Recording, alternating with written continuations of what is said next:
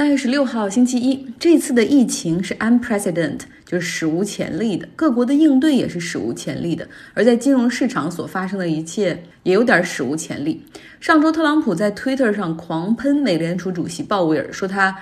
完全可以提前解雇鲍威尔，各种施压，说美联储不够给力等等。大家都知道，按日程，本周美联储会有议息会议，联储肯定是会降息。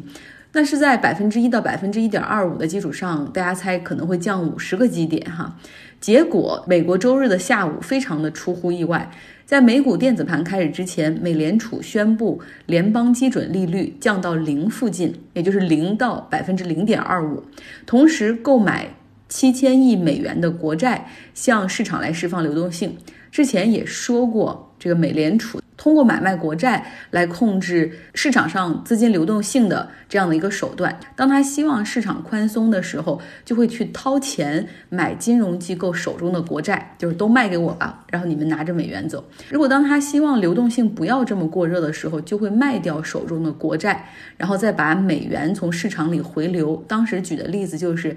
这些钱可能就回流完了以后放到美联储的地下室里面。那么这一次是降息的同时购买美国国债，等于说双重叠加来释放流动性，这下很让美国总统满意。特朗普在记者招待会上说：“我要祝贺美联储。”我也不知道他为什么要祝贺美联储。他说：“我非常非常的开心。”但是半个小时之后，美股电子盘开市之后急速的下跌，三大股指很快就触及熔断线，跌停了。要知道，上周五美国的三大股指都出现了超幅的反弹，反弹幅度在百分之十左右。所以降息和联储释放流动性本来应该是很大的利好，结果市场上却出现了下跌。这说明现在的市场真的很难预测，恐慌情绪都还在。那么原油同时也下跌了百分之四。正是因为金融市场这样上下的剧烈波动，连桥水资本的达里奥也表示说。他的桥水资本亏了百分之二十。他说，在二零零八年的时候，这个次贷危机，整个金融市场的趋势很明显，就是下跌。那个时候，他说很多人亏了钱，但是我们也能做到赚钱。但这一次真的没有办法了，因为疫情的发展情况难以预测。达里奥实际上在去年底已经通过期权的这个金融工具空了美国的股市，希望为他的多头来做一些保护。但是无奈呀，他多头的头寸实在太大了，所以也是亏。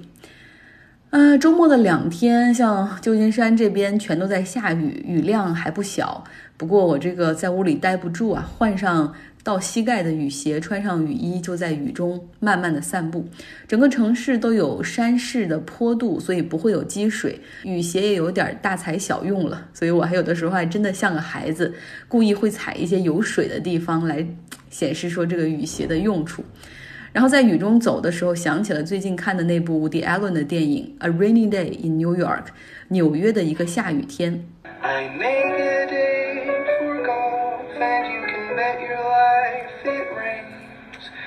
try to give a party and the guy upstairs complains. I guess I'll go through life just catching golds and missing trains.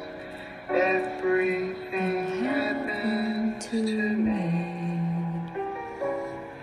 在雨里不急不慢地走着，雨衣真的是个好东西，能够解放双手，同时也解放了大脑。 突然来了一阵急雨，我就跑到了一个屋檐下避雨，发现这是一个教堂。站在屋檐下，看着已经发芽的花枝被雨水拍打着左右摇摆，然后马路对面的房子里，女主人在二楼的窗口前跳着舞，每个人都用自己的方式享受着这个雨天。这时我转过头，看到教堂的门上贴着告示：周日的弥撒取消，同时有个网络链接。周日的礼拜通过网络视频来接入，所以不论走到哪儿，想躲开 coronavirus 疫情的消息，看来都已经很难。coronavirus 疫情改变了美国人的生活方式。过去的周日，他们是去教堂、去体育场、体育馆、酒吧里。这个周末没有 church 礼拜，没有任何体育赛事。纽约的百老汇和小剧场演出几乎全部取消了。洛杉矶的年轻人也没有图书馆可以去。或者很多人也取消了去养老院看父母、看爷爷奶奶的计划。现在美国五十个州里，四十九个有 coronavirus 的案例，唯独一个州没有，它是 West Virginia，那个州属于美国的中西部。它因为是山区，同时又是经济最差的州之一。正是因为被很多的山环绕着，以及经济比较差，这里几乎和国际上的就是往来很少，也没有国际航班。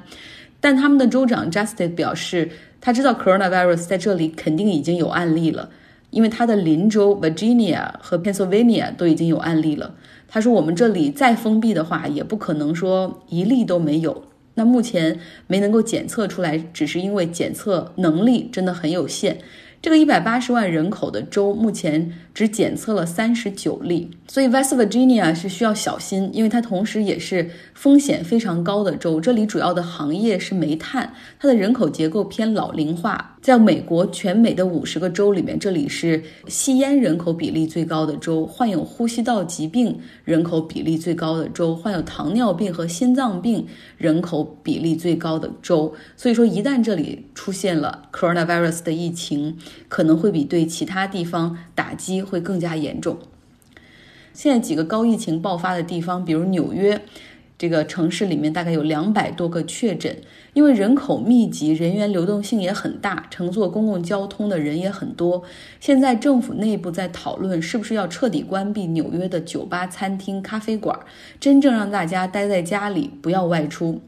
话说，我有一个朋友，他上个月拿到了联合国 Public Health，就是公共卫生那个部门的实习机会，然后他特意从 Berkeley 搬到了纽约曼哈顿的一个 Airbnb 里面住。他说，刚到办公室三天，然后现在联合国就已经让他们开始在家办公，而且他所在的那个部门因为 coronavirus 的疫情忙的是焦头烂额，根本是没有人去教新人东西或者给新人安排任务，所以他现在就是每天这样在纽约的 Airbnb 里宅着，有时候出去跑跑步，然后想去看看博物馆，现在看来这些也关闭了，那么他相当于是自己就困在纽约，没事儿可做。疫情也正在影响着美国总统大选初选的进程，像路易斯安那州和 Georgia 州先后宣布推迟美国总统初选。路易斯安那说要推迟到六月份，而 Georgia 要推迟到至少五月十九号。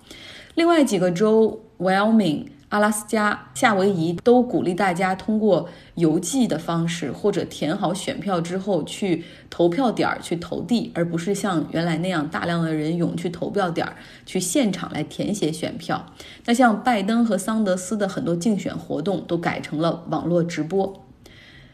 因为特朗普对欧洲实行了旅行禁令，所以大量的美国人他们就从欧洲返回到美国，很多是去旅行的，或者是去公出的，结果造成了美国很多机场没有能够准备好究竟如何对这么多人进行检测，所以很多人在美国入境的时候排队超过三个小时，不仅导致错过了国内的转机航班，而且大量的人聚集在一块儿，如果有人感染的话，可能会又造成大规模的感染。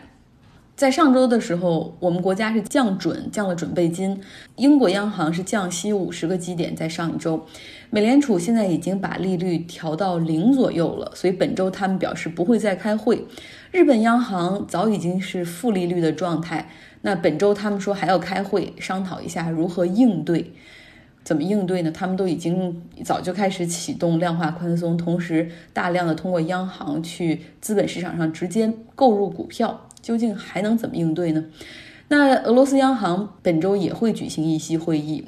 欧洲央行目前的行长是前 IMF 的总裁拉加德，他在去年年底接任德拉吉担任这个要职。其实，作为央行的行长，最要讲究的就是措辞。那拉加德在这方面似乎缺少一些经验。上周四有记者问他说：“现在意大利国债和德国国债之间的这个价差已经这么大了，欧洲央行会干预吗？”然后他回答说：“欧洲央行不会管成员国的主权债务。”结果呢，市场理解为意大利经济很差，债务会糟糕，而欧洲央行不会对意大利的债务进行救助，导致意大利的国债在当天又出现了大量的卖出。拉加德在。欧洲央行内部员工会议上已经进行了道歉，而欧央行内也有人匿名对记者表示说，这应该是拉加德上任以来犯的第一个重大错误。就是他的意思是，可以说拉加德当时在回答问题的时候，并没有注集中注意力，只是就问题进行了回答，而没有注意到问题背后的那个可怕的市场逻辑。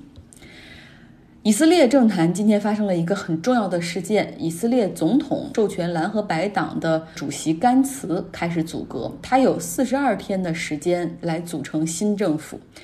甘茨呢，此前已经表示说，他联合过联合到了足够多的党派，可以能够组成这个联合政府。目前这些党派的席位加在一块儿，在议会中超过半数，达到了六十一个，包括阿拉伯的政党。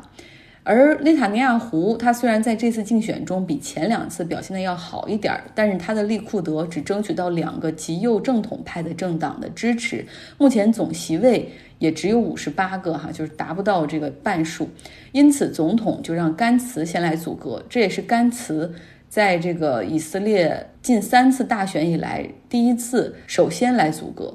那么从去年四月到现在，以色列已经进行了三次大选，前两次都是因为。阻隔无法成功哈，然后而宣布陷入僵局，导致重新大选。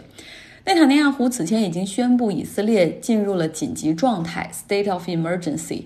来应对这个 coronavirus 的疫情。现在以色列国内有一百四十个感染病例，同时有数千人在家自我隔离。那么这个紧急状态呢，意味着政府可以无需国会的批准就可以调动军队应急的资金来对抗疫情。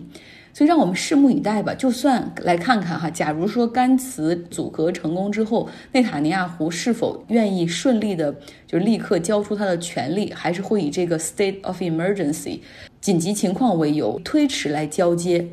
因为他和特朗普很像，他所示范的就可能会是美国今年十一月份大选可能出现的情况，就是一旦特朗普哪怕他大选输了，他可能也以各种各样的情况来延迟。交接权利，或者不承认这个选举结果。好了，今天的节目就是这样，又开启了新的一周。祝大家在这一周有一个 energetic happy week。